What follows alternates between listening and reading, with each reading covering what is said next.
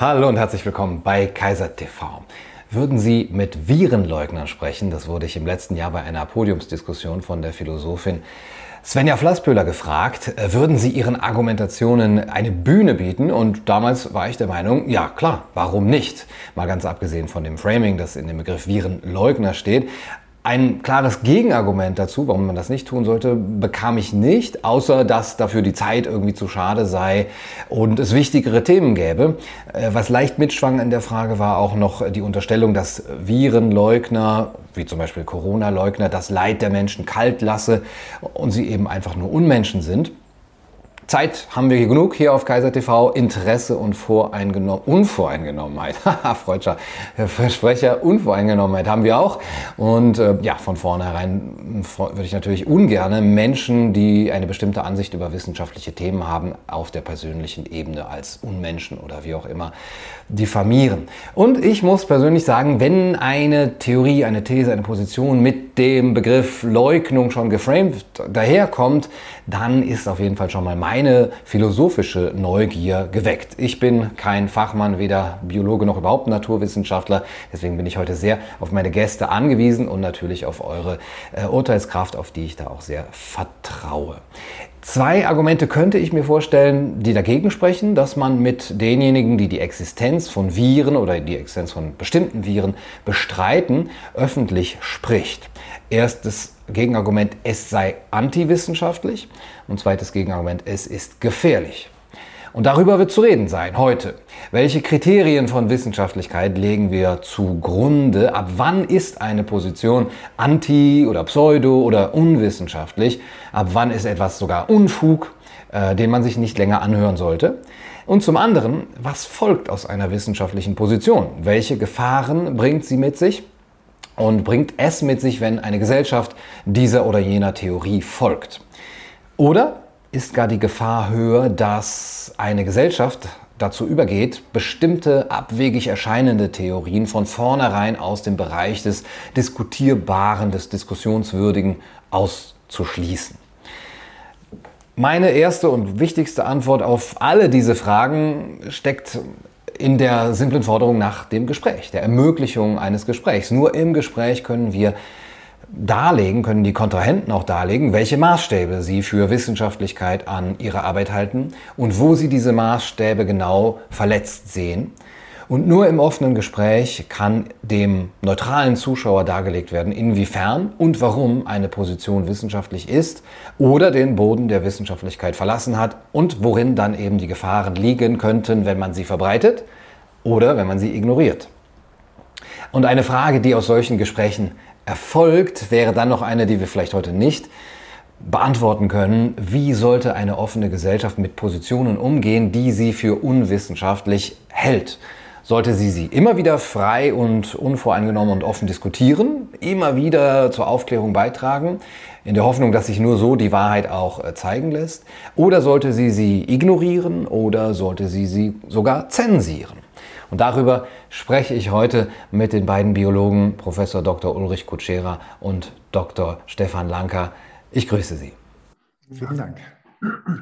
Ich stelle Sie ganz kurz vor. Dr. Stefan Lanker studierte Biologie an der Universität Konstanz und promovierte 1994 zu dem Thema molekularbiologische Untersuchungen der Virusinfektion bei Ectocarpus siliculosus. Und Professor Dr. Ulrich Kutschera ist Evolutionsbiologe und Physiologe, war lange Zeit an deutschen Universitäten tätig. Im letzten Jahr erschien sein Sachbuch Klimawandel im Notstandsland. Biologische Realitäten widerlegen politische Utopien. Also, meine lieben Zuschauer, Sie merken schon, es wird heute äh, heiß hergehen und es wird auch äh, sehr kontrovers. Aber erlauben Sie mir noch ein paar klärende letzte Worte zur Debatte. Es wird heute ausschließlich um die Frage, so denke ich, nach der Existenz von SARS-CoV-2, äh, des SARS-CoV-2-Virus gehen nicht so sehr um andere Viren und Virenfamilien, was natürlich äh, nicht ganz ausgeschlossen werden kann, aber wir werden uns darauf spezialisieren, zu versuchen. Und wir werden versuchen, anhand von Studien diese, ja, die wissenschaftliche Lage nachzuzeichnen oder zu erörtern und durch das Gespräch durch diese Exegese ein bisschen zu strukturieren. Die Studien finden Sie in der Videobeschreibung verlinkt. Und wir sind uns natürlich bewusst, dass all dieses, äh, ja, dieses ganze Thema nur ein, an, an der Oberfläche kratzen sein kann in einem solchen Gespräch zum Anfang und dass es weiterer Studien und Bemühungen und äh, Argumentationen und Überlegungen bedarf. Und die können wir, wenn es sich ergibt und wenn es erwünscht ist, in weiteren Gesprächen sicherlich anstellen. Herr Lanka, Sie sagen, die Verursacher der Corona-Krise sind eindeutig identifiziert. Es sind die Virologen. Lassen Sie mich das vielleicht als äh, Ihr Statement hier äh, als Motto nach vorne bringen, um auch Ihre Position einmal zu hören. Ja, äh, das hört sich jetzt natürlich provokativ an für jemand, der noch nicht auf die Idee gekommen ist, ähm, die Behauptung zu hinterfragen. Wir hören alle von Test, Test, es wird getestet, aber niemand fragt, äh, ist das denn wirklich überprüft worden? Ist das eine wissenschaftliche Tatsache? Und ich meine, wir haben das Glück, dass wir seit 1998 die wissenschaftlichen Regeln schriftlich fixiert haben. Ja, die kann jeder nachlesen. Und jeder, der Steuergelder in Anspruch nimmt für seine Forschung, unterschreibt die Einhaltung dieser Regeln sogar in seinem Arbeitsvertrag. Und das bedeutet, die alleroberste wissenschaftliche Pflicht ist, sich selbst und ständig zu hinterfragen. Und das aus gutem Grund, nämlich bestehende Fehlentwicklungen zu erkennen, die zu stoppen und natürlich äh, neue Zusammenhänge äh, zu erkennen. Und das ist primär Wissenschaft. Und wenn etwas nicht wissenschaftlich hinterfragt werden darf, und die Leute reagieren nervös, dann ist ja Emotion im Spiel und dann muss man nachschauen, ähm, ist denn hier kühle Wissenschaft, die Beweisführung, ist die vorhanden oder nicht? Und wir haben seit dem Positivismusstreit mit Sir Karl Popper ist doch ganz klar, äh, ich darf als wissenschaftlich nur etwas hm, ausgeben, wenn es mir nicht gelungen ist, meine Idee, meine Behauptung, meine Messung, äh, zu widerlegen als Artefakt, als ähm, ja, Fehldeutung und so weiter. Deswegen ähm, sind die Kontrollversuche, ob jetzt nicht die Technik, die ich anwende, ja, ähm, Voraussetzung und Basis für Wissenschaftlichkeit. Und die müssen genauso dokumentiert werden, äh, umfangreich wie alle anderen Ergebnisse auch. Und das findet in vielen Bereichen der Wissenschaft, der biologischen, der, der medizinischen Wissenschaft nicht statt und hat in der Virologie zum letzten Mal in den 60ern, 50ern stattgefunden. Und da passierte dann Folgendes, da hat sich die Virologie selber mit Worten des Bedauerns aufgelöst und hat gesagt, okay, wir haben die Kontrollversuche durchgeführt und wir haben festgestellt, dass das, was wir als Virus deuteten, genauso entsteht, ähm, wenn gesunde Organe in Verwesung übergehen. Bis dahin, und das ist in der Öffentlichkeit auch nicht bekannt, war der Virus gedacht und definiert als toxisches Eiweiß. Diese Idee geistert ja heute auch wiederum, dass das Spike-Protein toxisch sein könnte und die Gentechnik der, der Corona-Genimpfung außer Rand und Band geraten könnte. Diese Idee wurde aufgegeben und damals glaubte man auch noch, dass eben äh, Eiweiße selber die Erbsubstanz, die Information in sich tragen, um sich äh, vermehren zu können. Ähm, dann hat man aber aufgrund Forschung an den Phagen, das sind kleinere Strukturen, kleiner wie Sporen, die Bakterien hervorbringen, wenn sie an ihre Lebensfähigkeit kommen, und die gibt es, ähm, die aus Nukleinsäure bestehen, behüllt sind und so weiter, die als Mini-Spermien sozusagen fungieren und funktionieren, deren Vielfalt man heute erst beginnt wahrzunehmen. Es ist unglaublich, ähm, was hier täglich, stündlich schon entdeckt wird, was für eine Vielfalt. Und mit der Forschung dieser Phagen hat man festgestellt, oh, Eiweiße brauchen eben immer eine Nukleinsäure, um sich zu verdoppeln können, sich formieren zu können. Also ähm, kann die alte Idee der Viren nicht auch aus diesem Grund nicht richtig sein. Und dann war mehrere Jahre war Ruhe. Und dann entwickelte sich die Idee, dass Viren also jetzt so aussehen wie die Phagen. Man konnte die aber niemals isolieren, wie es bei den Phagen einfach der Fall ist. Die kann man innerhalb von wenigen Stunden isolieren im Elektronenmikroskop. innerhalb weniger Minuten darstellen, immer eine saubere Biochemie machen und man findet vor allem immer deren Herzstück in jeder Isolation, Stück Nukleinsäure immer der gleichen Größe und der gleichen Zusammensetzung. Diese Tatsache äh, führte dazu, dass man die Idee der Viren, die man ja zwingend braucht, um die Übertragbarkeit von Krankheiten im rein materiellen Denksystem erklären zu können, dass man sich daran orientiert hat, hat aber niemals im Sinne der Wissenschaft und auch im Sinne des Wortes Isolation, deswegen ist die Sache relativ einfach oder sogar sehr einfach, isolieren können, sondern man nimmt einfach kleinere Bestandteile von Gewebe, Zellen im Reagenzglas, die sterben, definiert die als viral, weil eben die Zellen gestorben sind, muss es ja ein Virus darin geben. Und setzt dann gedanklich ein Modell zusammen eines Virus, das in Wirklichkeit äh, nie gesehen, niemals in einem Menschen gesehen worden, niemals im Blut oder im Speichel, das sollen alle Masken tragen, ja, sondern einfach nur gedanklich konstruiert wird. Vor allem dessen äh, sogenannte Erbsubstanz, der Erbgutstrang der Viren. Die sind alle mentales, aufwendig mathematisch-statistisches erstelltes Produkt. So, wie komme ich jetzt rein dazu? Und ich bin Herrn Professor Kutschera dankbar, dass er gesagt hat, okay, ich soll erst mal zehn Minuten diese Position hier darstellen, weil dann wird es auch ziemlich klar und einfach, woher ich die Kompetenz äh, und die wissenschaftliche Autorität beziehe, diese ganz klaren und vor allem leicht überprüfbaren Tatsachen zu benennen. Ich bin hier am Bodensee geboren und habe einen Forscher kennengelernt, der ganz ehrlich auch das machte, für das, was er bezahlt worden ist. Es war Dr. Rudolf Zahner, Leiter des Seenforschungsinstituts hier in Langen. Aus dem See trinken sieben Millionen Menschen und er hat mir gezeigt, wie stark das Wasser belastet ist durch die Bootsanstriche, Hormone und so weiter, dass in den Edelfischen unglaublich viel Gift akkumuliert und so weiter. Und ich habe einfach gesehen, wie mit ihm umgegangen worden ist. Ja. Und das hat mich schockiert und hat mich geprägt. Deswegen bin ich äh, schon als Jugendlicher da recht äh, kämpferisch an die Sache rangegangen, was ein Riesenfehler äh, war. Äh, später hier irgendwelche Absicht, äh, äh, ja, Vorsatz in der Virologie oder auch in der Politik zu unterstellen. Das, das war definitiv falsch. Mit diesen Positionen haben mich selber und vor allem der ganzen Sache der Aufklärung geschadet, indem ich hier polarisiert habe.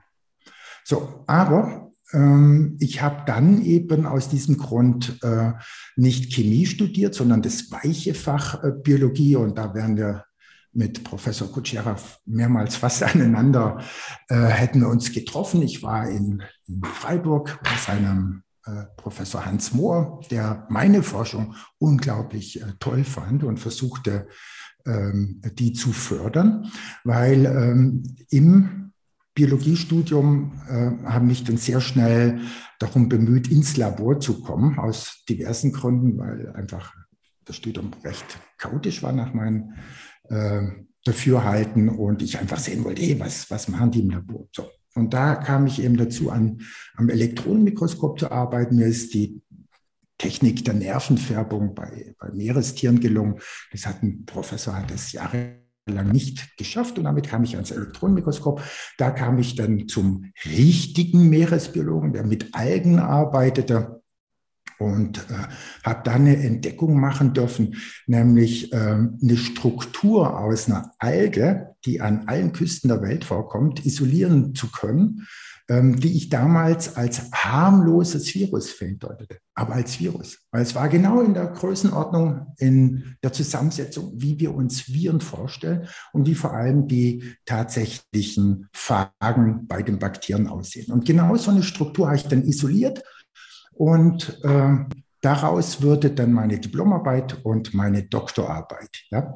Und obwohl ich gesehen habe, dass es eine äh, sinnvolle biologische Struktur ist, die keinerlei negatives Potenzial hat, war es mir nicht erlaubt, in den Publikationen einen anderen Begriff dafür zu äh, finden, ja, was ich denn da entdeckt habe oder isoliert habe. Also ein Symbiont oder eine Art Minispur. Weil heute weiß man, das äh, nennt diese ganze Gruppen, die äh, die sogenannten Riesenviren und die führenden Virologen in Marseille, die setzen sich dafür ein, weil sie gefunden haben, wow, die haben tatsächlich Stoffwechsel, die vergrößern sich und das sind ja die Vorläufer unserer Kerne, ja, ähm, in der sich äh, äh, Nukleinsäure streckenweise äh, konzentriert und äh, sichtbar ist. So und setzen sich deswegen ein, dass neben den Urbakterien, neben den Eubakterien, neben den richtigen Zellen, ja, auch die sogenannten Riesenviren als viertes Reich des Lebens ähm, erkannt werden. So, und als ich da reinkam,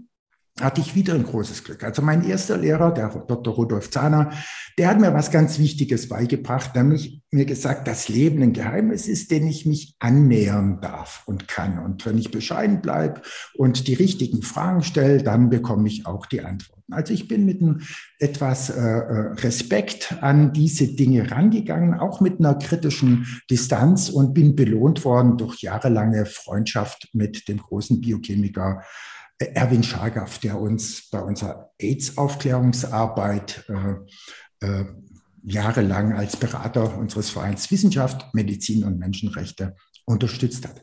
So habe ich auch alle möglichen anderen Leute kennengelernt, also den Herausgeber von, von Nature, später der Sir äh, John Maddox, dann ähm, wichtige Personen. Von Anfang an war mir klar, was auf dem Feld der ganzen Sequenzierung läuft und was sich hier für Widersprüche aufbauen.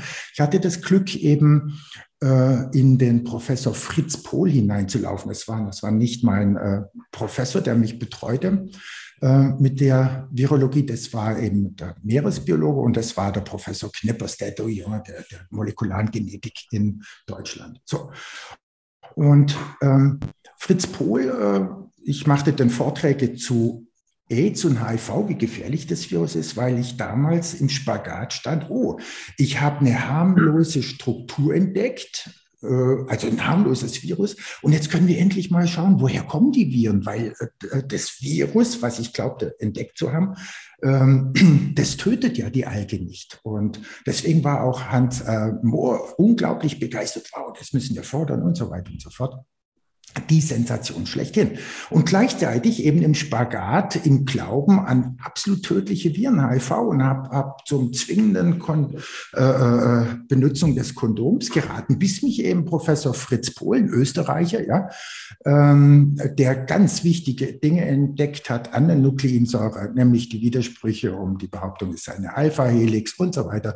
Der hat Europas größte Sequenzierfirma GATC in Konstanz gegründet und wir wurden Freunde. So.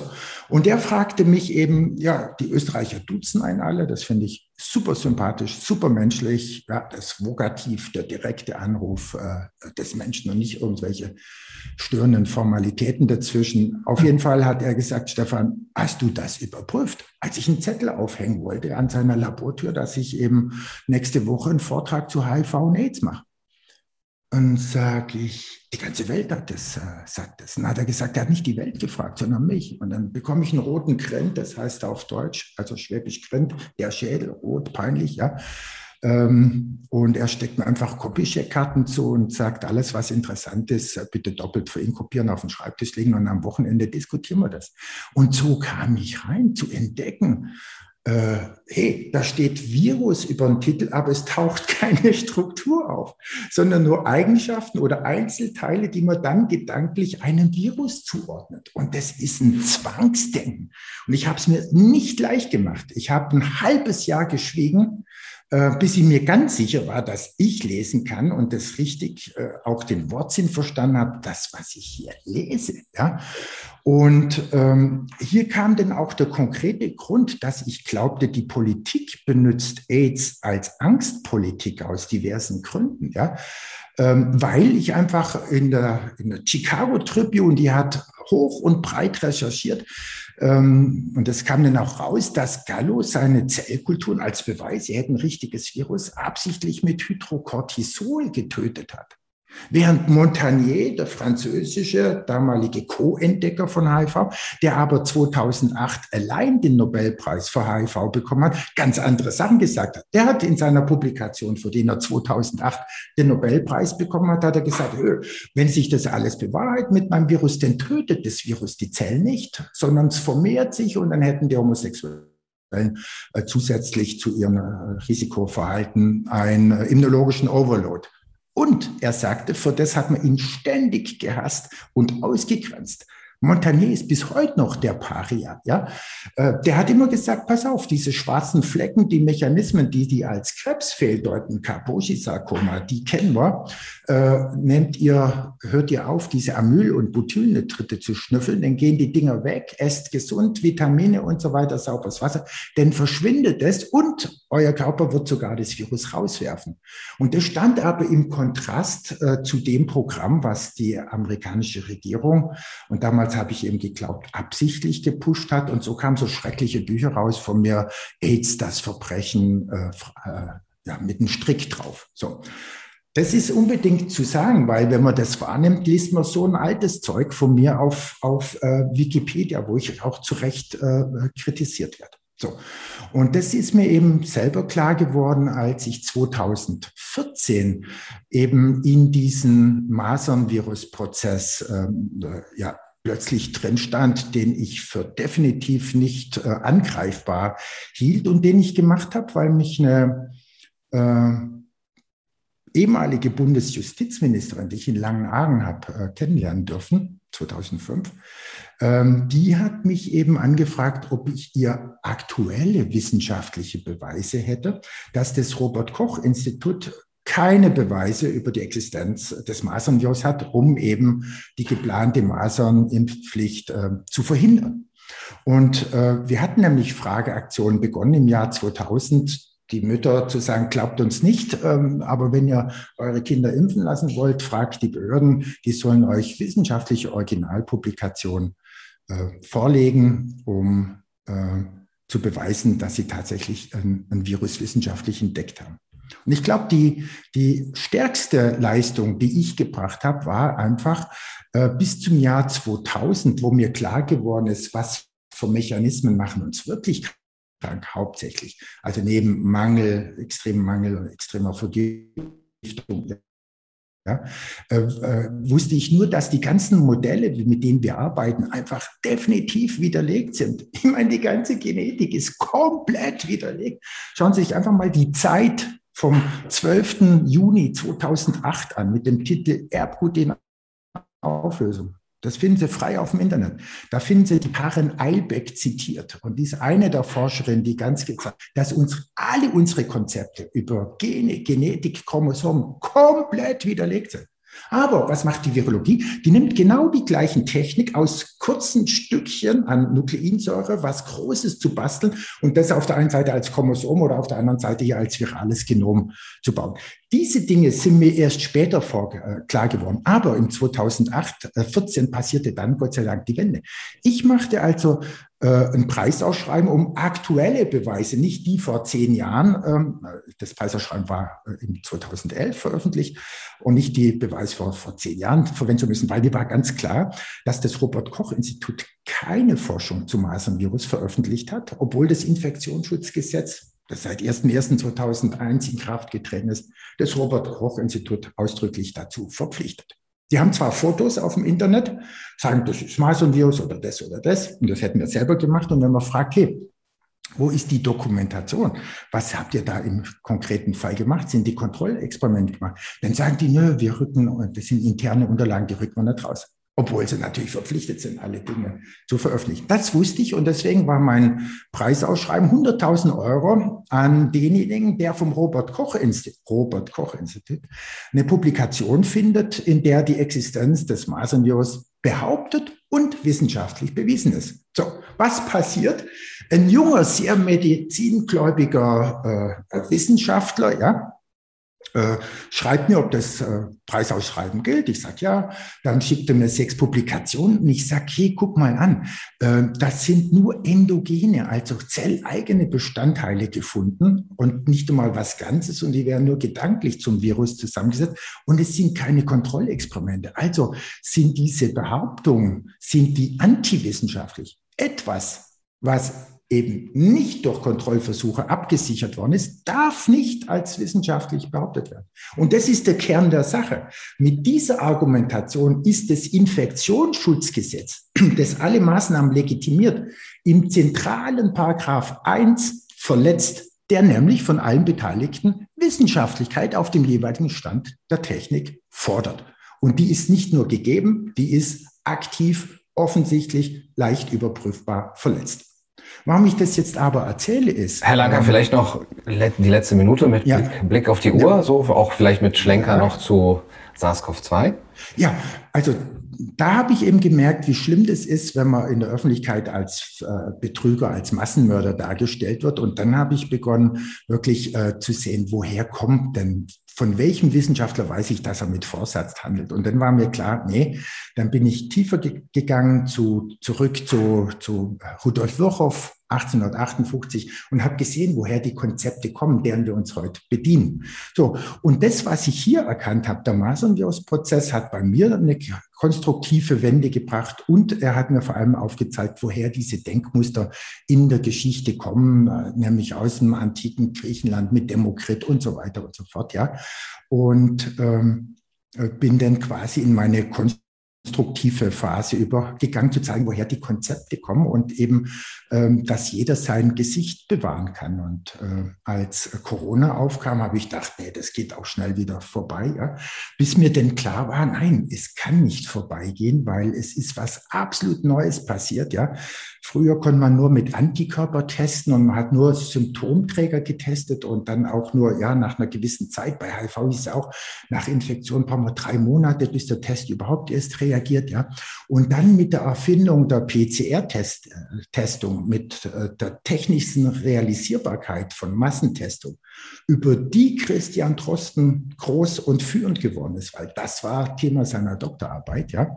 Erst da war es möglich, alle Menschen zu verdächtigen und äh, zu testen. Und das bewirkte, dass aus einem Symptomkomplex, wie zum Beispiel AIDS oder Masern, Grippe, das sind alles nur Symptomkomplexe, die aber definiert waren und nicht endlich groß sein konnten, dass jetzt hier ein Fass ohne Boden konstruiert worden ist, ja, nämlich in Form von Covid und die ganzen Folgen der Verängstigung und der Fehlbehandlung natürlich jetzt als Long-Covid bezeichnet wird, mit der Folge, dass das Ganze sich immer stärker aufbläst, automatisch und durch die Beteiligten selbst nicht mehr in den Griff zu bekommen wird. Die ganzen Ressourcen verbraucht. Jährlich kostet die Testerei uns irgendwie circa 30 Millionen Euro.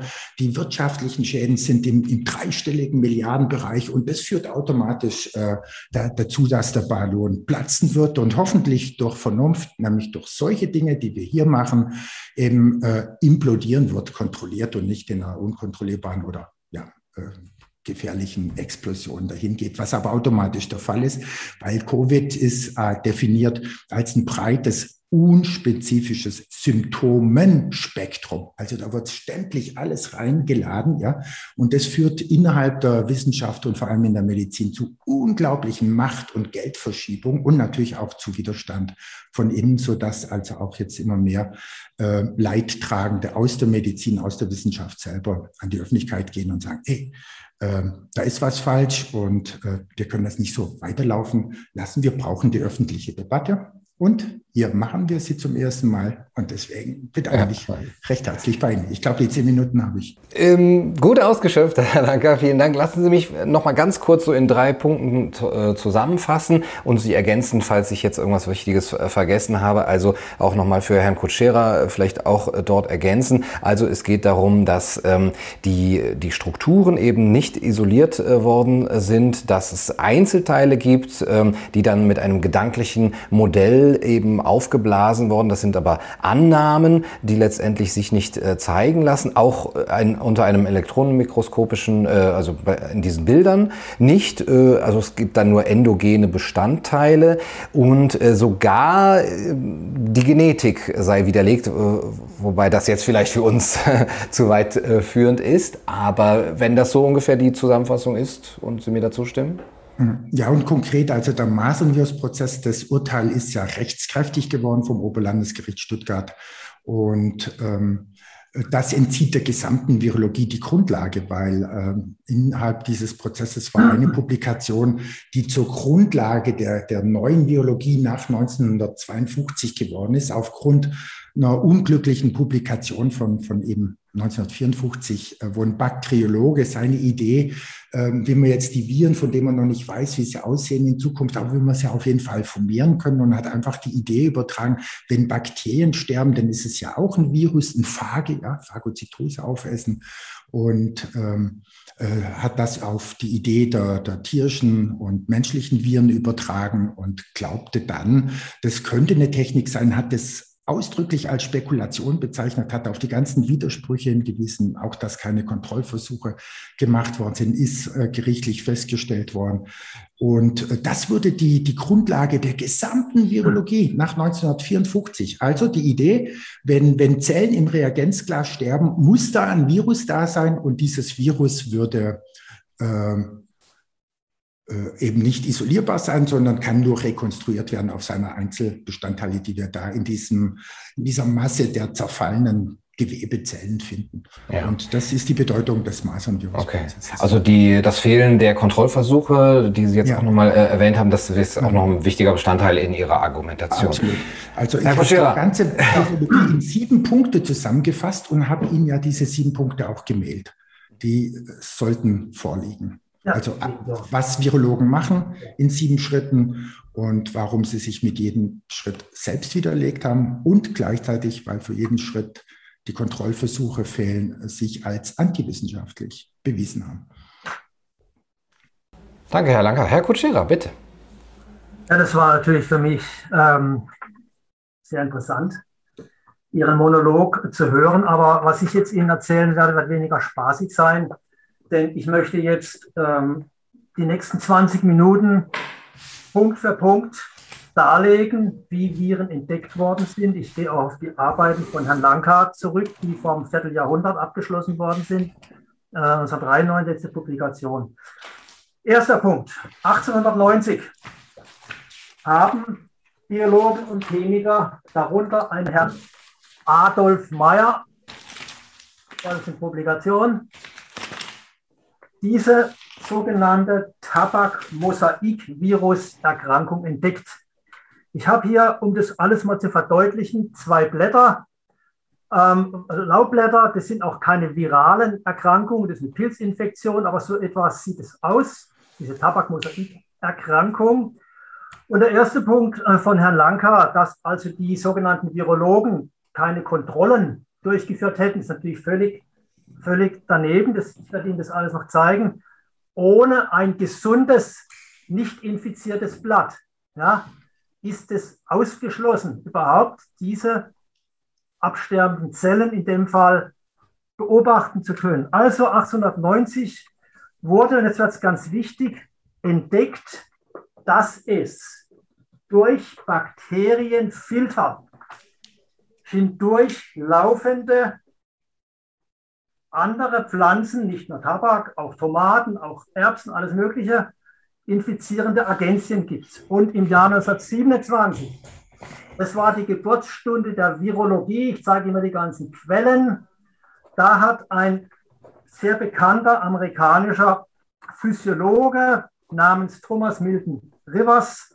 der hat einen Basisreview geschrieben, der trägt den Titel Filtrierbare Viruspartikel, ein kritischer Review. Und da fängt er mit den Tabakmosaikviren an. Das war also die Entdeckung der Viren überhaupt. Und er hört auf in seinem Review mit der Grippe, Influenza. Können Sie alles ja nachlesen. Und 1927 wurde also der Begriff filtrierbare infektiöse Agenzien geprägt. Also filtrierbare Viruspartikel, das war der Begriff. Jetzt werden Sie natürlich fragen, man wird immer heute gefragt nach der Kompetenz. Ja. Äh, ich habe hier mal was Unpubliziertes. Ähm, Sie sehen hier, hier sehen Sie Methylobakterien, die erforschen wir. Hinten hier sehen Sie Golden Gate Bridge. Ich bin aus dem US-Forschungszentrum assoziiert. Die erforschen wir hier und so sehen die im Elektronenmikroskop aus, unpubliziertes Material. Und da können Sie erkennen, dass diese Methylobakterien, das sind Bodenbakterien, alles unpubliziert, dass die über Ärmchen quasi Gemeinschaften bilden, diese Biofilmbildung.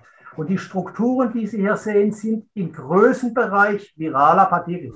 Ich habe also keine Viren erforscht, aber ich habe über 25 Publikationen, Research Papers über diese Bakterien. Es kommt der nächste ganz, ganz wichtige Punkt.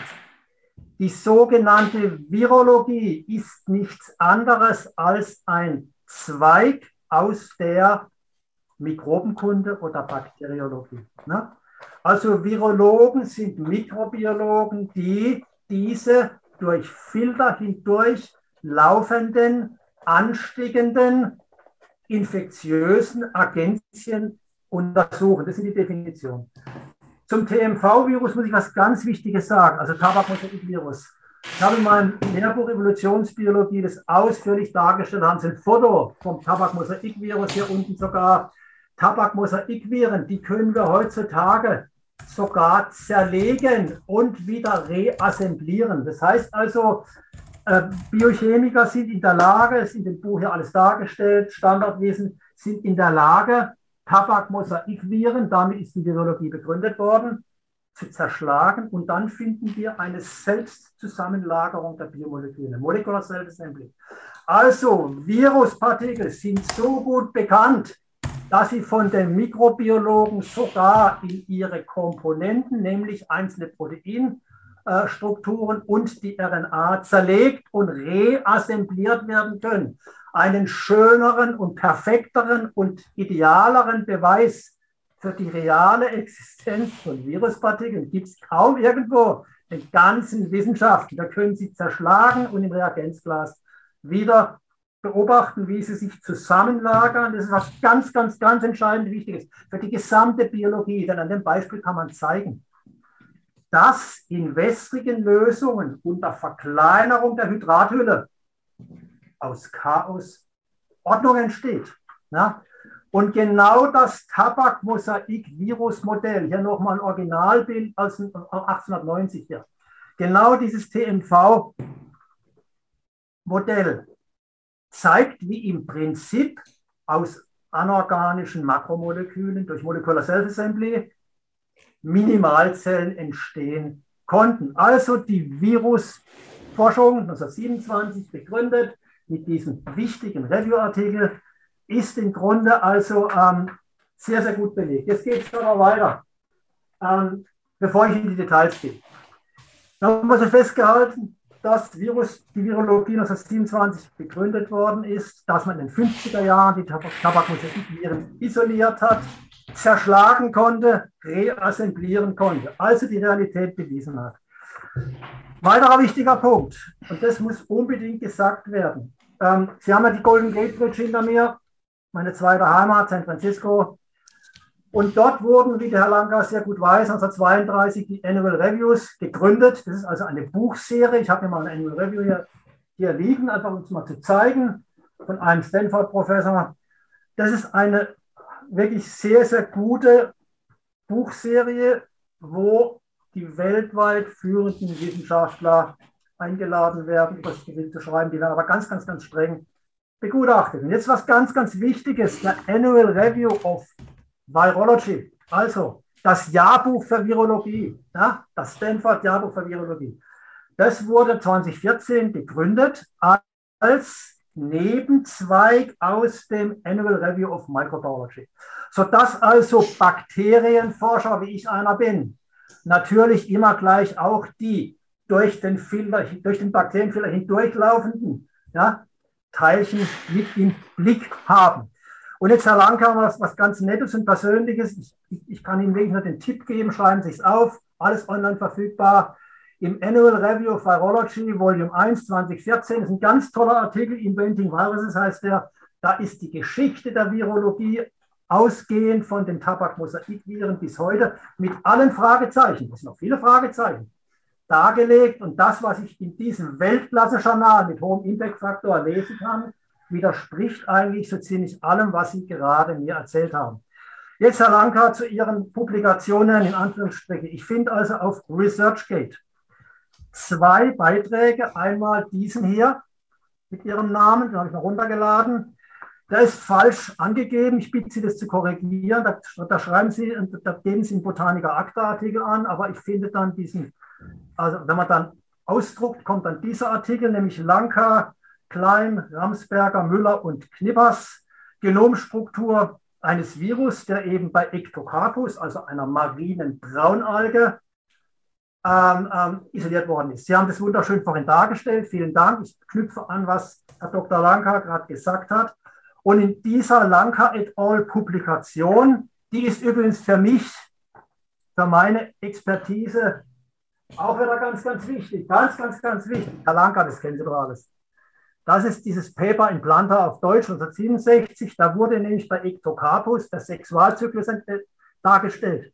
Und die Sexualität wurde wunderbar hier als Gametenkopulation. Sie wissen selber, ich habe einen Rechtsstreit laufen noch. Ja? Also Gametenkopulation gleich Sexualität in diesem Ectocarpus-Paper und daran knüpft Herr Lanka ja an. Also das ist eine ganz wichtige Sache. Jetzt frage ich Sie, Herr Lanka, wie kam denn dann dieses Bild zustande unter Ihrer Erstautorschaft? Ich meine, wir haben hier wunderschöne Bilder, dann haben wir hier sogar Einzelpartikel und dann schreiben, schreiben Lanka et al., dann haben wir hier unten sogar dann die, die Proteine und die, RNA, zumindest in Fragmenten, dann haben wir hier sogar das Genom, also ich sage jetzt mal zumindest vorläufig, es war damals noch nicht möglich, so genau zu sequenzieren, da haben wir hier sogar kleine Ringe und vor allem, Herr Lanka, Sie haben ja auch die Kontrollen berücksichtigt, ich bin ja ganz stolz, Sie schreiben nämlich in der Einleitung, dass nur bei Virus, ich zitiere, infizierten Gametophyten von Ectocarpus vermehren sich in den Zellen diese von Ihnen dargestellten Viruspartikel. Also Sie widersprechen komplett dem, was Sie 1993 als Co-Autor publiziert haben. Dann habe ich mir den zweiten Artikel ausgedruckt, der unter Ihrem Namen im Internet auf Ihr Searchpad steht. Und da finde ich ganz verrückte Sachen. Da schreiben Sie zum Beispiel, dass in der Natur Leiden, Schmerz und Tod ursprünglich nicht als sinnvoll gedacht war. Meinen Sie jetzt einen intelligenten Designergott oder was steht dahinter? Also da sehe ich ein religiöses Gleichnis vom Inhalt dieser Publikation. Ich jetzt wirklich absehen, das wird sonst, äh, sonst etwas unangenehm. So, nächster Punkt. Coronaviren. 1968 wurden diese Protein-RNA-Partikel definiert in einem Nature-Artikel, den kennen Sie, ne? 68. Und ähm, ich gebe Ihnen einmal jetzt natürlich völlig recht. Sie haben am Ende Ihrer Ausführungen gesagt, da gebe ich Ihnen völlig recht. Sie haben gesagt, dass die Handhabe der Zurückdrängung dieser sich ausbreitenden Viruspartikel, die, die, die bei, bei, bei alten vorerkrankten Menschen bis zum Tod führen können, die eben die drei Symptome auslösen können, wissen wir alle, Fieber, trockener Husten und diese Atemprobleme, dass natürlich die Politik, was da passiert, da gebe ich auch Herrn Gunnar Kaiser völlig recht, dass es natürlich jenseits aller objektiver, ja, ergebnisoffener Wissenschaft erfolgt. Das sind wir auf einer Linie. Da stimme ich mit Ihnen völlig überein. Nun, jetzt kommen wir zum Kernpunkt. Ähm, gibt es diese SARS-CoV-2-Viren wirklich?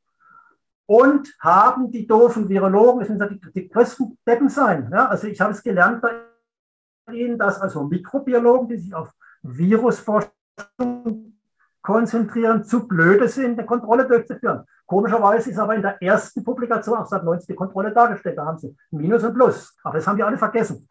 Ich möchte es mal auf ein Gleichnis bringen. Schauen Sie, Herr Lanka. Wir haben einen Hörsaal an der Universität Konstanz. Da sitzen 100 hochmotivierte Biologiestudenten. Die machen alle die gleichen Praktika. Die lernen alle ohne Minuskontrolle. Kein Experiment. Kontrollen sind wichtig. Die zehn Biologen, die dann später sich auf Viren spezialisieren, also die Mikrobiologen, die vergessen das alle. Und der Annual Review of Virology, hier, die sind alle doof, ja. Die wissen alle nicht, dass man Minuskontrolle äh, benötigt. Und jetzt kommen wir mal zum Punkt. Ist die Aussage, die Sie getroffen haben, dass bei den SARS-CoV-2-Viren die Mikrobiologen, die dieses, diese Interaktion dieser Krankheits- verursachenden RNA-Proteinpartikel, gleich Viren, mit Wirtsorganismen, Menschen, aber auch Tiere untersuchen, dass dort in der Tat die Kontrollversuche fehlen. Das möchte ich mit Ihnen jetzt nochmal die nächsten fünf Minuten systematisch durchgehen. Sie wissen sehr gut, dass es die SARS-CoV-Viren ja schon viel länger gibt. Und äh, Herr Kaiser hat am Anfang dieses Buch zitiert und äh, da habe ich auch sogar ein Bild drin, das haben wir auch schon mal in diesem Channel gezeigt. Da haben Sie die Viruspartikel, wie sie Vero-E6-Zellen kaputt machen. Und ich kann Ihnen eins sagen, ich habe die Originalpublikation, die hier zitiert ist, natürlich da. Und da sind natürlich Kontrollen drin. Und ich habe hab das Gefühl, Herr Lanka, dass Sie vielleicht einen Begriff nicht kennen. Sie sind ja auch schon seit einem Vierteljahrhundert aus der Forschung raus. Es gibt den Begriff Mock Infected Controlled Cells. Die Mock Cells, das sind die Kontrollen, bei denen man entweder Hitze inaktivierte oder eben herausfiltrierte Minus mit Experimente äh, durchgeführt hat. Also es gibt in jeder dieser Publikationen, wir gehen sie alle gleich durch, immer eine Mock-Infected Minus Control. Überall systematisch angefangen mit dem klassischen Experiment in diesem Buch dargestellt. Jetzt gehen wir mal kurz die Corona-Ära durch. Das dauert ein paar Minuten. Ich habe natürlich alle Research Papers von Anfang an mir ausgedruckt und gelesen. Die erste Publikation, die, die ist erschienen am 24. Januar, New England Journal of Medicine, ist jedem, jedem bekannt, der auf dem Gebiet noch mitredet, das sollte es eigentlich kennen. Und ich habe extra nochmal gestern am Sonntag das Vergnügen gehabt, habe nochmal durchgeguckt, ob der Herr Lanka hier recht hat. Und es sieht eigentlich ganz anders aus. Die haben nicht nur eine Kontrolle, die haben gleich zwei Kontrollen. Das ist also fantastische Forschung, muss es leider sagen. Nämlich, ähm, es wurden in allen Fällen immer Mock-Infected Minus-Kontrollen mitlaufen lassen. Es kommt noch toller. In dieser ersten Pionierarbeit, wo also die Viren von vier erkrankten chinesischen Patienten aus dem Atemwegsbereich, aus dem Schleim heraus isoliert worden sind, die wurden dann vermehrt und da haben die Biologen sogar was ganz Tolles gemacht. Sie haben nämlich menschliche Epithel-Zellkulturen verwendet. Ne? Also humane Zellkulturen auf Petrischalen, die sehen dann so aus. Da wachsen die dann, da wachsen dann die Zellkulturen, da, da sind die dann drauf. Und diese Zellkulturen haben sie dann unter physiologischen Bedingungen behandelt. Das ist fantastisch. Nämlich Erstens 37 Grad Celsius, klar, Körpertemperatur des Menschen. Und zweitens, das wird richtig spannend, 5% CO2. Und warum?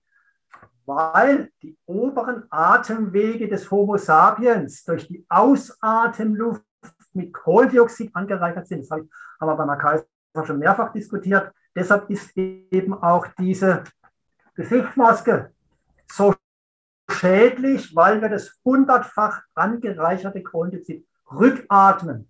Und bei diesen Studien, auch bei den WOE6-Zellstudien, die ich gleich noch erwähnen werde, wurde sogar der CO2-Gehalt verhundertfacht, um die physiologischen Bedingungen für die Vermehrung dieser isolierten SARS-CoV-2-Viren quasi zu simulieren. Jetzt geht es weiter. Dann wurde in dieser Publikation genau dargelegt, wo die Proben entnommen worden sind. Und dann haben wir wunderschöne transmissionselektronenmikroskopische Bilder. Würde ich nicht selbst sowas bei Bakterien machen, das ist meine eigene Forschung, würde ich das auch nicht, gar nicht so gut beurteilen können. Das sind isolierte SARS-CoV-2-Viren. Dann wurden eben die, die Gensequenzen untersucht.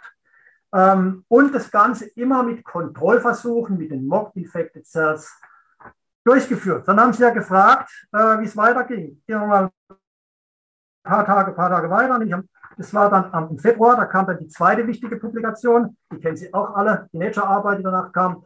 Und das sind wir leider, leider in diesem Online-Material, müssen wir ein bisschen nach unten scrollen, das sieht man leicht. Da haben die Wissenschaftler wieder aus China wunderbar und wissenschaftlich absolut korrekt Viruspartikel aus, aus, äh, isoliert und dargestellt im Elektromikroskop und immer mit der Minuskontrolle. Wenn Sie das lesen, immer Mock-Infected Cells und da haben Sie die SARS-CoV-2-Partikel dargestellt. Die sehen übrigens aus wie die SARS-CoV-Partikel, die ich hier dargestellt habe, morphologisch sehr, sehr ähnlich. Ich kann also, wenn ich, da könnte es noch eine Stunde weiterreden, wenn ich also diese Literatur durchgucke, kann, kann ich nirgendwo bestätigen, dass es auch nur eine einzige Publikation in einem seriösen Fachjournal gibt, wo nicht die Mikrobiologen, die sich auf die Virus-Wirts-Interaktion konzentriert haben, die Minuskontrollen weggelassen hätten. Letzter wichtiger Punkt, bevor wir dann diskutieren. Ja, eine Minute wäre es auch bei Ihnen. Ja, bin gleich fertig. Das Humangenom ja, genau. wurde ja äh, äh, beschrieben. Also es gibt zwei Humangenome, männliches und weibliches, aber ich sage jetzt mal das Humangenom. Ja, in der heutigen Zeit dürfen wir nicht mehr unterscheiden zwischen Männern und Frauen. Ja, das Humangenom, also X gleich Y, ja, verrückt, ja? komplett verrückt. Okay, das Humangenom, das besteht aus bis zu 8 Prozent viraler DNA. Das, das, das sind Relikte viraler Infektionen über die mindestens zwei Millionen Jahre langen Evolution, Koevolution ja, des Menschen, sodass ich also überhaupt in keinster Weise bestätigen kann aus der Primärliteratur. Bedenken Sie, äh, äh bedenken Sie äh, dass ich eben selbst noch in der Forschung tätig bin, seit 40 Jahren schon und hunderte von Publikationen geschrieben habe. Sie haben vor 25 Jahren das den Löffel geschmissen. Kann ich hier bei, bei ResearchGate, ich meine, ich, ich sage nichts Böses. Ich habe hier einen ResearchGate-Ausdruck von Stefan Lanka, ja, habe ich. Also jetzt müssen Sie nur nachgucken. Unter Ihrem Namen. Das habe ich hier ausgedruckt. Also, dass ich das nicht bestätigen kann. Ich gebe Ihnen aber in einem Punkt recht. Ich gebe Ihnen in zwei Punkten recht. Erstens, Sie haben recht, indem Sie sagen, wir müssen auf allen Gebieten der ergebnisoffenen Naturwissenschaften. Auf allen Gebieten. Die Grundlagen immer wieder hinterfragen. Wir müssen aufpassen, dass sich keine Dogmen einschleusen. Wir müssen immer die Minuskontrollen berücksichtigen. Wir müssen die Politik draußen lassen. Haben Sie richtig erkannt? Bin ich mit Ihnen voll, voll einer Meinung. Politik draußen lassen. Wir brauchen vor allem in der sogenannten Corona, äh, sage ich mal, Problematik, ähm, die ja langsam immer mehr sich verliert. Ja? Klima wird jetzt hochgefahren. Wir sterben demnächst wieder am Erdhitzetod. Wenn wir Corona überlebt haben, dann kommt die Erdhitzetod. Aber gut, im Moment haben wir ja noch äh, die, die Corona-Ära. Wir müssen natürlich gremienunabhängiger Wissenschaftler, die bei ResearchGate durch mindestens 100 bis 150 bis 200 Papers ausgewiesen sind, richtige Experten, ja, die müssen an einen runden Tisch, sowas wie Peter Schade, ja. Und dort muss diskutiert werden und nur so können wir die Probleme lösen. Fazit. Herr Langer hat in vielen Punkten recht, aber seine Kernaussage, dass Mikrobiologen, die sich auf Viruspartikel spezialisiert haben, keine Kontrollversuche durchgeführt haben, dass die Genome Fiktion sind, können wir darüber diskutieren, im ein Spezialgebiet von mir. Und vor allem auch, dass diese Partikel nicht isoliert und dargestellt worden sind. Das hat, er, das, da hat er sich selber widerlegt. Denn in einer Publikation, die er als Erstautor auf ResearchGate stehen hat, was sind Viruspartikel dargestellt, eigentlich müssten Sie konsequenterweise Ihren Doktortitel zurückgeben und sagen, das, was ich da geschrieben habe, kann ich heute nicht mehr vertreten, das war falsch. Herr Lanker, Sie haben das Wort. Ähm, vielen Dank für Ihr so engagiertes äh, Versuch der Verteidigung äh, der Virologie und Sie geben die Punkte, die Sie vorgegeben haben, sind ganz leicht äh, kurz und hoffentlich schmerzlos äh, zu widerlegen.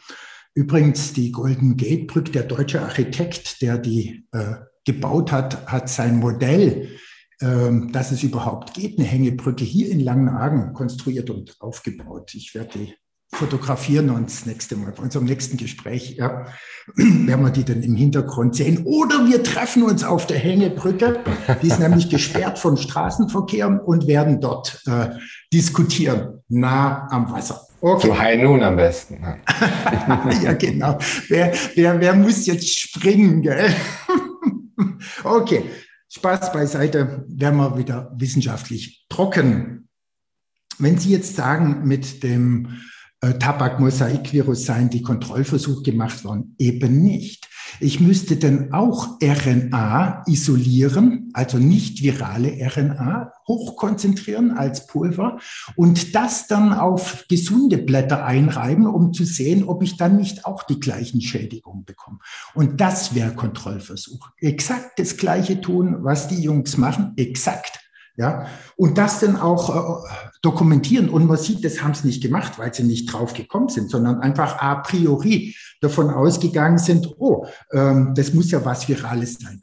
Und beim Tabakmosaikvirus haben wir es nicht mit einem behüllten Virus zu tun, sondern eben mit RNA, die sich um Eiweißmoleküle aufwickelt. Und das deuten Sie, und das passiert mit aller möglicher RNA. Wenn ich entsprechende Eiweiße dazugebe, dann rollt es sich darum auf. Ähm, das ist nichts äh, Spezifisches äh, für ein Virus, ja.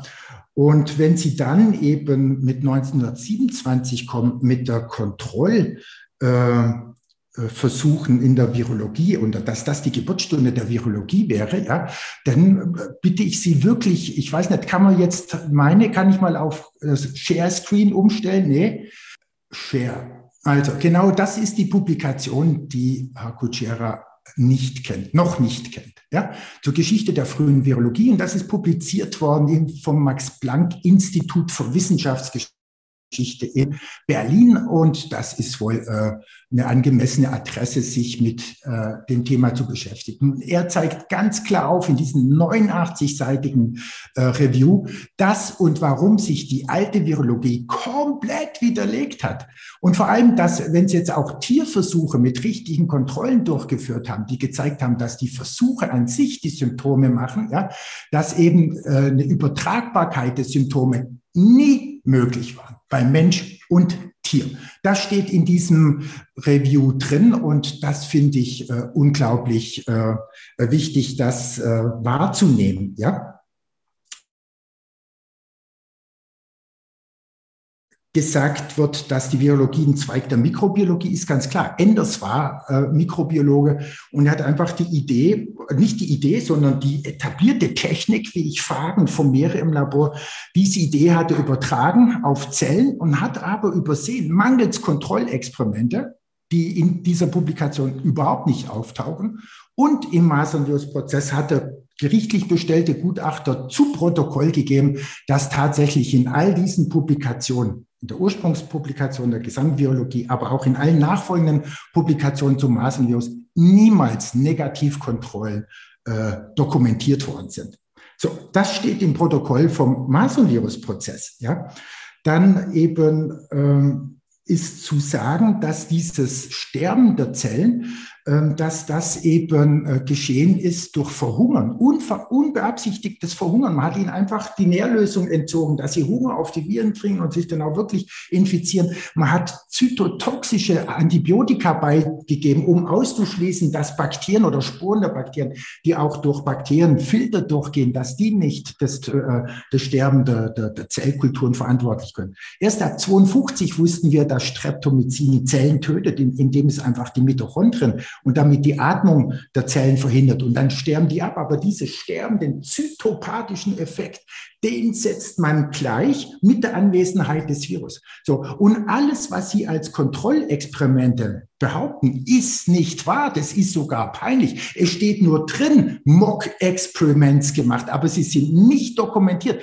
Was haben Sie denn genau gemacht? Es wird nur gesagt, oh, wir haben die Mock-Experiments gemacht, ja, aber dann wird unterstellt, klar, wir haben überhaupt keinen zytopathischen Effekt gesehen. Wenn ich die ganz normal behandle, dann sehe ich da auch nichts. Und diese Kontrollexperimente habe ich beim Masernvirus-Prozess durchgeführt und habe ich jetzt auch beim äh, Coronavirus durchgeführt. Und wir haben genau aus absolut gesunden äh, Zellen, äh, wenn wir die genauso stressen, wie Virologen das tun, bloß nichts Infiziertes, aber exakt genau das gleiche tun, sehen wir genau das gleiche Sterben und wir sehen genau die gleichen Partikel, die eben die Virologen als Viren deuten. So, und dann kommen noch dazu die Partikel, die Sie jetzt auch gerade jetzt wieder hergezeigt haben, die uns als Viren präsentiert haben. Die wurden niemals biochemisch charakterisiert, genommen und gesagt, guck, ich finde hier die Nukleinsäure des Virus drin. Die Nukleinsäure hat man immer nur aus dem Überstand genommen. Ja, also aus dem Supernähten, aber nicht aus diesen Partikelchen. Und das ist auch, was jeder sehr leicht äh, äh,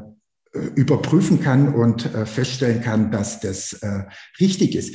Und das ist doch klar, menschlich gesehen, wenn Sie jetzt hier mit Reputation kommen. Wahre Wissenschaft, und das wusste Ivan Illich und das wusste noch früher schon Eugen Rosenstock-Hussy, geschieht nicht in den Institutionen.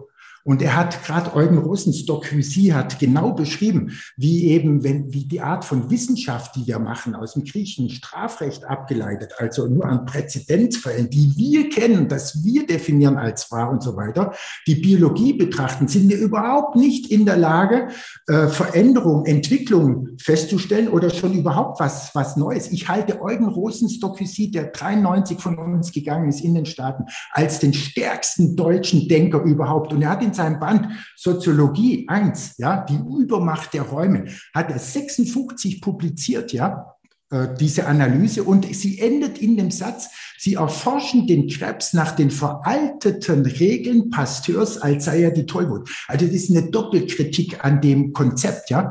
Und an Ivan Illich werden sie auch nicht vorbeikommen. Und ich habe das Glück gehabt, auch ihn noch persönlich äh, kennenzulernen und Wesentliches von ihm äh, äh, mit auf den, den, den Weg zu nehmen. Also eine freie Wissenschaft kann in der Akademie nicht stattfinden, weil ja eben hier durch Nobelpreise anscheinendes Wissen zementiert wird als ewig. Derweil hat sich in der gesamten Geschichte, der bekannten Geschichte der Menschheit herausgezeigt, dass alle Theorien falsch waren und so stark zumindest verändert werden mussten, dass sie mit der Ursprungstheorie nichts mehr in Übereinstimmung hatten.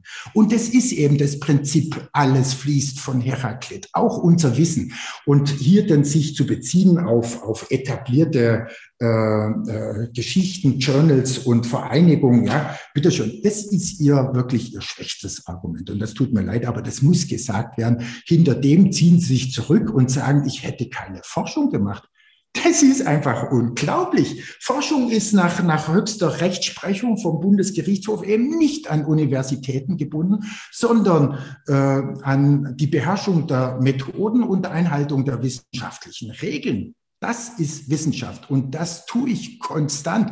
Und wenn ich Ihnen erzählen, was ich gerade entwickle, dann fallen Sie wahrscheinlich ohnmächtig hinterm Stuhl runter. Ja, so. Und dann zu sagen, ja, ich hätte mich von der Wissenschaft verabschiedet, äh, nur weil ich eben in dieser Pseudowissenschaft der scheinbar kontrollierten, peer-reviewten Geschichten, die ja gerade verhindert, dass revolutionär neue Gedanken publiziert werden, die alte Dinge äh, äh, widerlegen. Klar mag es niemand, dass seine Erkenntnisse, mit denen er groß geworden ist, mit denen er Geld verdient hat, ja, mit denen er sich identifiziert hat, äh, das zu akzeptieren, das nicht weiß. Das ist menschlich fast unmöglich. Das ist richtig. Das ist richtig. Wenn unsere Identität berührt wird, reagiert jeder aggressiv. Aber das ist nun mal so, dass wir hier massive Fehlentwicklung haben und die haben Sie in wissenschaftlicher Literatur in diesem Beitrag zur Frühgeschichte der, der Virologie. Ja. Und wenn Sie sagen, mit 69 seien schon die Coronaviren entdeckt worden, da finde ich ja immer nur diese Verozellen, diese Affenvirenzellen, mit denen Enders schon arbeitete und äh, finde, dass diese Partikel niemals biochemisch äh, analysiert worden sind. Diese Aussage fehlt in diesen Publikationen, die kann niemanden finden. Und wenn überall das Wort Mock auftaucht, ja, dann eben ähm, wird nicht ausgeführt, was sie da gemacht haben. Es wird einfach unterstellt, ja, wir haben äh, die Zellen einfach gar nicht behandelt, ja, und dann hätten wir die genauso untersucht. Haben sie nicht. Haben sie nicht. Steht nirgendwo. Wenn da nichts stirbt, dann ist auch nichts passiert, also haben sie es auch gar nicht untersucht. So, und jetzt kommen wir zur wesentlichen Publikation zu Corona und die haben Sie ausgelassen. Und ich hoffe, dass ich jetzt nochmals äh, auf den Screen äh, kommen darf, ja, und äh, suche Ihnen jetzt diejenige Publikation aus, mit der die ganze äh, Virologie äh, gestartet ist, ja. So, Hier, das ist die Publikation, die ist zwar erst am 3.2. ist die äh, auf Papier publiziert worden, aber diese Sequenz, die hier festgelegt worden ist von Professor Chang in Shanghai, ja, die ist eben am 5.1., der hat den Auftrag bekommen am 3.1., am 5.1. hat er die vorläufige Sequenz auf einer internen Seite deponiert, um zu beweisen, er hat sie als erstes gehabt. Am 10.1. hat er die noch äh, vorläufige Sequenz auf einer Virologie-Internetseite öffentlich gemacht. Und an dem Tag, an dem diese Sequenz veröffentlicht worden ist, aus dieser Publikation, hat eben äh, Professor Trosten seine schon vorbereiteten Chemikalien. Die Primer waren synthetisiert. Es dauert drei bis fünf Tage, bis ich einen Primer synthetisiere. Er hatte drei Primer-Sets fertig und das, was am ehesten zu dieser Sequenz passte, das schickte er dann in alle Welt äh, und hat so Positivität erzeugt und äh, die Bemühungen der chinesischen Regierung torpediert, die nämlich gezeigt haben, hey, guck mal, unsere 89, 49 Fälle bis zum 20. Januar mit Lungenentzündung äh, keine bekannten Ursachen haben, also sich dort angesteckt hätten können auf dem Fischmarkt, die haben überhaupt keinen anderen Menschen angesteckt. Die haben nämlich seit 1. Dezember alle Fälle mit unspezifischer Lungenentzündung, haben sie isoliert und haben äh, auch die Familienangehörige, Freunde und Krankenhauspersonal, die jeweils mit denen in Kontakt waren, isoliert und beobachtet und festgestellt, keiner von denen ist krank geworden. Und genau das hat Virchow torpediert. Am 20.01. Äh, ist ein bekannter Arzt von Südchina mit dem Zug umständlich nach Wuhan gefahren und hat die chinesische Regierung bezichtigt zu lügen. Es gäbe doch SARS, weil zwei seiner Patienten, die eben in äh, nicht in Wuhan waren, die seien positiv mit dem Test. Und das war der, der, der Drosten-Test. Und dieser Test äh, bezeichnet man die Primer als degeneriert. Die binden nämlich hier und da und sind nämlich nicht spezifisch. Und damit hat Drosten aus einer lokalen Panik eine globale gemacht. Und weil jetzt alle getestet werden können mit diesen PCR-Testen, nicht nur Verdächtige mit Symptomen, ja, werden alle getestet und werden jetzt alle möglichen Symptome, die jetzt SARS zugeschrieben werden sind, werden immer im Covid äh, akkumulieren. Diese ist deswegen eine unspezifische, äh, breite äh, Symptomenkomplex geworden, der ständig wächst und der deswegen ähm, die Wirtschaft, die Wissenschaft, die Medizin zum Implodieren wird. Das ist das Wesentliche aus dieser Publikation von Van Wu et al., wo eben die Sequenz äh, präsentiert worden ist. Und äh, derjenige Bioinformatiker, der die Sequenz als erstes präsentiert, ja, der legt das Genom fest und alle anderen wiederholen dieses Genom nur noch. Ja? Und hier sieht man in diesem farbig markierten Satz, sieht man exakt die Widerlegung der Virologen durch sich selbst. Also die davon, meine Erbsubstanz vom Virus ist leider in tausende kleinste Teilchen äh, zerschreddert worden. Also äh, tue ich die kleinsten Teile äh, lesen, sequenzieren und äh, mache aus diesen kleinsten Teilen äh, das große, rekonstruiert das große Genom. Das nennt man Assembling. Sie schauen einfach, wo diese Worte überlappen und dann wieder äh, das Ganze ergeben. So, und hier habe ich die Widerlegung. Nämlich in einem Programm, das Megahit heißt, ja, äh, bekommen Sie die Sequenzenlänge raus, die Sie brauchen von 30.000 Nukleotiden, ja. Aber in einem anderen Programm von Trinity, das eben Stücke berücksichtigt von einer Länge von 25 Nukleotiden, also äh, Megahit berücksichtigt nur Stücke mit 21, äh, aber in Trinity werden 25 berücksichtigt. Wenn es einen langen Satz tausendfach gegeben hat, von 30.000 Buchstaben, und der ist zerschreddert worden in kleinste, kleinste Bestandteile, dann muss der auch, wenn ich 25er Stückchen lese, muss da auch die 30.000 rauskommen. Und das tut's nicht. So, und das ist die, eine der, wieder, der typischen Widerlegung der, der Virologie durch sich selbst. Und ich habe die Kontrollexperimente machen lassen in einem etablierten Auftragslabor mit allen Reputationen, die es einfach vor einem Herr Gutschera auch braucht, ja, und nicht nur von Herr Gutschera, sondern vor allem. Und ähm, dann haben wir eben die RNA äh, transportiert in äh, das führende Sequenzlabor, das wir haben zurzeit auf diesem Planeten, ähm, und haben die RNA sequenzieren lassen. Und machen wir eine saubere PCR, ja, dann bekommen wir aus ganz normaler menschlicher RNA bekommen wir schon 20 Prozent des Genoms von SARS-CoV-2. Und machen wir eine extrem unsaubere PCR mit 30 Zyklen, und jetzt halten Sie sich fest, bekommen wir schon 98,5 Prozent der Sequenzen. So, und das Labor hatte ich bisher verweigert, die, die, die extrem unsauberen äh, 40 äh, Zyklen zu fahren, die die Virologen aber regelmäßig fahren, weil es mir einfach sagen, nee, es macht keinen Sinn. Eine PCR über 40 Zyklen erzeugt Sequenzen, die in Wirklichkeit gar nicht da sind. Die kann nicht mehr funktionieren. Sie ist absolut unspezifisch. Und das machen die Virologen und täuschen sich so selbst. Ich kriege mit 45 Zyklen, kriege ich jeden Wodka positiv. Und das ist die Wahrheit, die man einfach sagen muss. So, und ich habe ja schon mit 98,5 Prozent Identität vom Wuhan-Genom SARS-CoV-2 habe ich ja die experimentelle Widerlegung und jetzt streite ich mich gerade mit dem Labor. Ich will mit den gleichen RNA, die ich ja eingefroren habe im Auftragslabor an anderer sicheren Stelle, eben äh, im Sequenzierlabor, ich will jetzt da auch diese schmutzigsten 40 Zyklen haben und dann, Herr Kutschera, dann dann habe ich das Genom zu 100 Prozent. Und dann ist die Virologie definitiv experimentell widerlegt. Warum? Warum?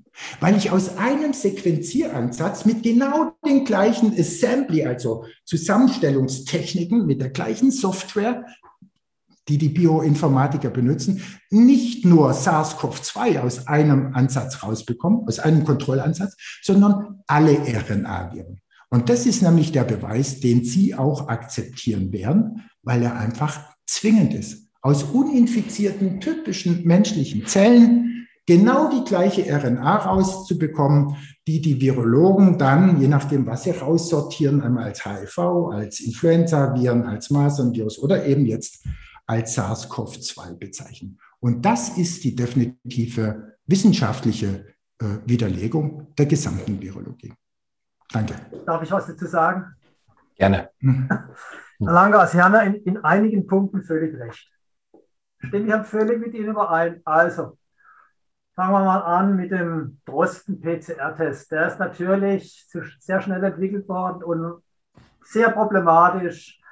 Darüber habe ich auch publiziert äh, in, in hochkarätigen Journalen und so weiter. Ich habe immerhin fünf Papers zu den SARS-CoV zwei Viren. Das, das sind ja völlig richtig. Sie haben auch recht, wenn Sie sagen, dass wir im Moment eine Einmischung äh, der Politik in die Wissenschaft haben, dass es im Moment in der Tat institutionalisierte Professoren gibt, die, naja, eher das sagen, was sie sagen sollen, als die Wahrheit. Das haben Sie ja völlig, völlig recht dass unabhängige Wissenschaftler natürlich äh, notwendig sind äh, und dass vor allem auch Persönlichkeiten wie Charles Darwin, der ja als Privatforscher ähm, aktiv war, oder Alfred Russel Wallace, dass es da natürlich geniale Persönlichkeiten gab, da haben Sie auch recht. Nur jetzt gehe ich, möchte ich nochmal Ihre Behauptungen kurz und bündig durchgehen. Ich möchte es dann auch äh, in Anbetracht der fortgeschrittenen Zeit damit bewenden lassen. Also erstens, natürlich wurden bei den TMV-Viren die Kontrollen gemacht. Man hat nämlich Presssaft aus den Blättern. Das sind jetzt Mockblätter, das ist keine echten. Ne? Das, das, sind Schein, das sind jetzt Scheinproben. Ja? Das wird Mock, ja klar.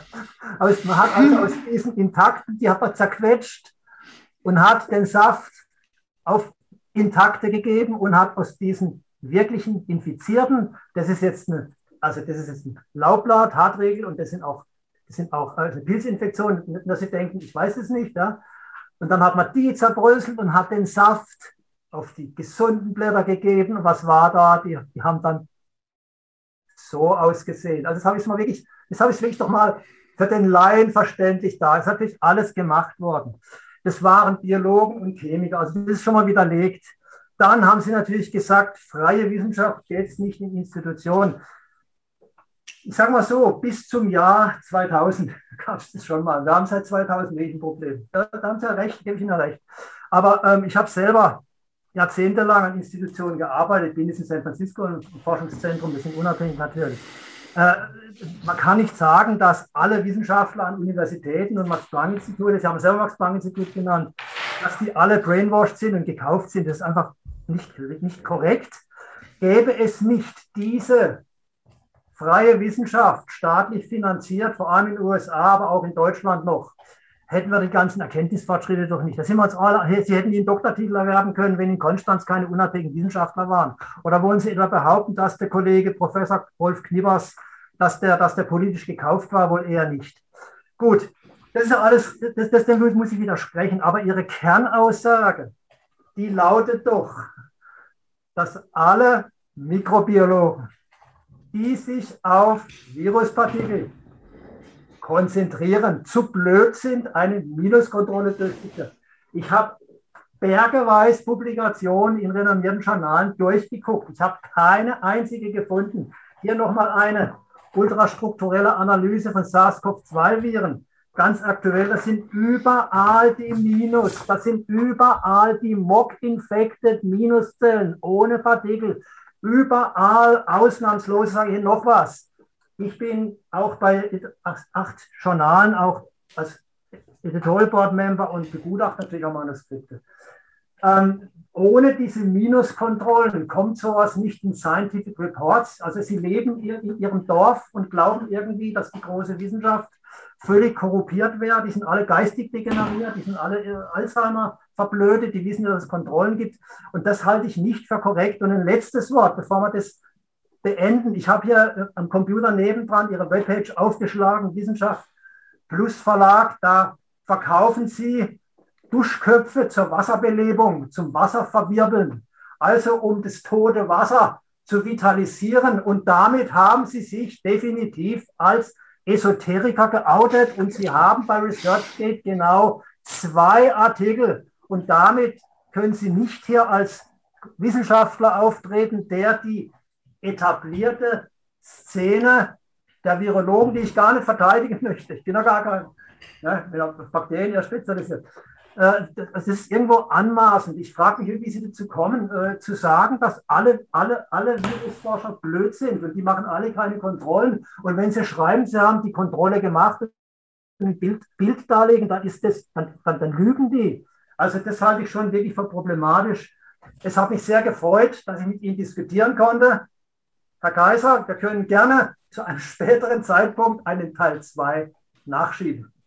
Das würde mich auf jeden Fall sehr freuen. Herr Lanker, Herr Kutschera, vielleicht auch nochmal, äh, natürlich im Anbetracht der Zeit, wir, wir müssen irgendwann aufhören, aber äh, falls wir ein, ein weiteres Gespräch führen, und ich möchte natürlich Herrn Lanker auch noch jetzt äh, die Gelegenheit geben, noch kurz zu, äh, zu antworten, ist es für mich, ähm, lässt es sich vielleicht, lassen wir die Wassergeschichte vielleicht erstmal weg, ähm, kann es sich vielleicht herunterkochen lassen auf Ihre Behauptung, Herr Lanker, dass die Kontrollversuche zwar angegeben seien, aber eben nicht dokumentiert, also dass es es nur behauptet würde, so habe ich Sie verstanden. Und unsere, unser Streit eigentlich darüber, ob ähm, die Bilder, die man sieht, dann eben doch nur von Nukleinsäuren, so habe ich es verstanden, oder eben doch nur von, von endogenen Bestandteilen sind oder tatsächlich das Virus zeigen. Und um auf den Dorsten-Test zu, zu, zu kommen, das wäre nochmal sehr interessant, was Sie da gezeigt haben, was Herr Kutschera dazu sagt. Äh, hier die Widerlegung der Virologen durch sich selbst, durch diese beiden ähm, ja, Vor Vorgehensweisen, die jetzt auch für einen Laien nicht allzu einfach zu verstehen sind. Aber äh, vielleicht könnten wir auch in einem weiteren Gespräch äh, nochmal genau auf diese, diese Sachen eingehen. Herr Lanker, bitte. Ja, also ich wünsche mir einfach von äh, Professor Kutschera, dass jetzt mal schriftlich anhand dieser Publikation von Van Wu et al., 3.2. in Nature veröffentlicht, ja, wo er da aufzeigt, was da hier denn wissenschaftlich sein soll. Ja. Ich meine, die sagen selber, wir haben keinerlei Virologie gemacht, wir haben einfach nur RNA aus einer Lungenspülung genommen und dann haben wir das Genom gemacht. Aber die haben das Genom etabliert und alle anderen Forscher danach haben das nur nachgebaut wieder. Und das ist doch einfach eine, eine Tatsache. Also, und in dieser Publikation kommt überhaupt kein Kontrollversuch vor, nicht mal das Wort. Ja. Und zurück bei seinem Lieblingstier, hier, dem Tabakmosaikvirus, ähm, äh, man hat nie Pflanzensaft aus gesunden Blättern genommen, genauso konzentriert, genauso intensiv auf die Blätter eingerieben. Das stimmt einfach nicht. Und mit Pflanzen kenne ich auch ziemlich gut aus, gerade mit der, mit der Shaka-Virus. Problematik. Man braucht es nur anzuschauen. Aber was ich jetzt einfach ähm, zurückweisen muss, ist ähm, dieser aus der Emotionalität geborene Reflex von Herrn Kutschera, mir was unterstellen, was ich nie gesagt habe, und das dann zu kritisieren, dass ich sage, die Leute sind blöd. Ich habe früher Schlimmeres gesagt und geglaubt, dass das Vorsatz ist. Sie wissen, es stimmt nicht und machen trotzdem weiter. Das ist nicht der Fall. Ich habe ja gesagt, ich bin konstruktiv geworden und ich zeige auch, woher die Fehlentwicklung kommt, dass unser ganzes Denken bestimmt wird seit Generationen, eben seit Demokrit, es nur noch erlaubt in rein Interaktionsleben äh, äh, begutachten zu dürfen. Und dann wären solche Sachen von Adolf Portmann, ja, das, den kennt Professor Kuchera hundertprozentig, ein absolut respektierter, honoriger, nie hinterfragter äh, Biologe. Der hat nämlich so Sachen gezeigt, ähm, wie die dick widerlegt ist, aufgrund einfach von Beobachtung, dass Musterbilder äh, auf Flügeln von Vögeln immer dort bleiben, obwohl sie ständig wachsen. Oder dass Schönheiten Formgeben des Lebensprinzips äh, von durchsichtigen Meerestieren, wenn die in trüben Wasser sind und das selber das Bewusstsein haben, ich werde nicht gesehen, geben sie ihre innere, aufwendig schöne Struktur auf, der perfekten Farbgebung und so weiter. Und wenn sie im sauberen Wasser wieder erleben, dann bildet sich das zurück. Und das sind alles Dinge, die unsere eindimensionale, rein material, materialistisch denkende ja, äh, Wissenschaft nicht erklären kann. Ja? Und ähm, das ist einfach dafür zu sagen. Und äh, ja, vielen Dank für den Hinweis auf meine äh, Internetseite. Zu den Produkten stehe ich. Ich halte die für die, die besten und gleichzeitig für die günstigsten. Und das ist von Schwabe ist das immer sehr entscheidend. Ja. Und deswegen äh, biete ich das an und ich mit der Firma auch eine Symbiose eingegangen sind. Als die kapiert haben, was ich drauf habe, haben die gesagt, pass auf, lass uns deine Verlagsarbeit machen und dann hast du mehr Zeit für Forschung und Recherche. Und das tue ich seit der Zeit intensiver. Ja, Ranka, ähm, vielen Dank. Ich habe nochmal nachgeguckt. Sie bieten auch einen Mondkalender an und Atemmaske mit Stoff, mit Kupfergeflecht ja. Also die kosten 65 Euro. Glauben Sie etwa, dass das Kupfer dann die Viruspartikel, an die Sie ja gar nicht glauben, heraus? Nein, nein, lesen Sie bitte den Text dazu durch, ja. Und die bieten wir schon äh, längst nicht mehr an, weil wir einfach gesagt haben, okay, äh, der ganze Masken können wir nicht machen.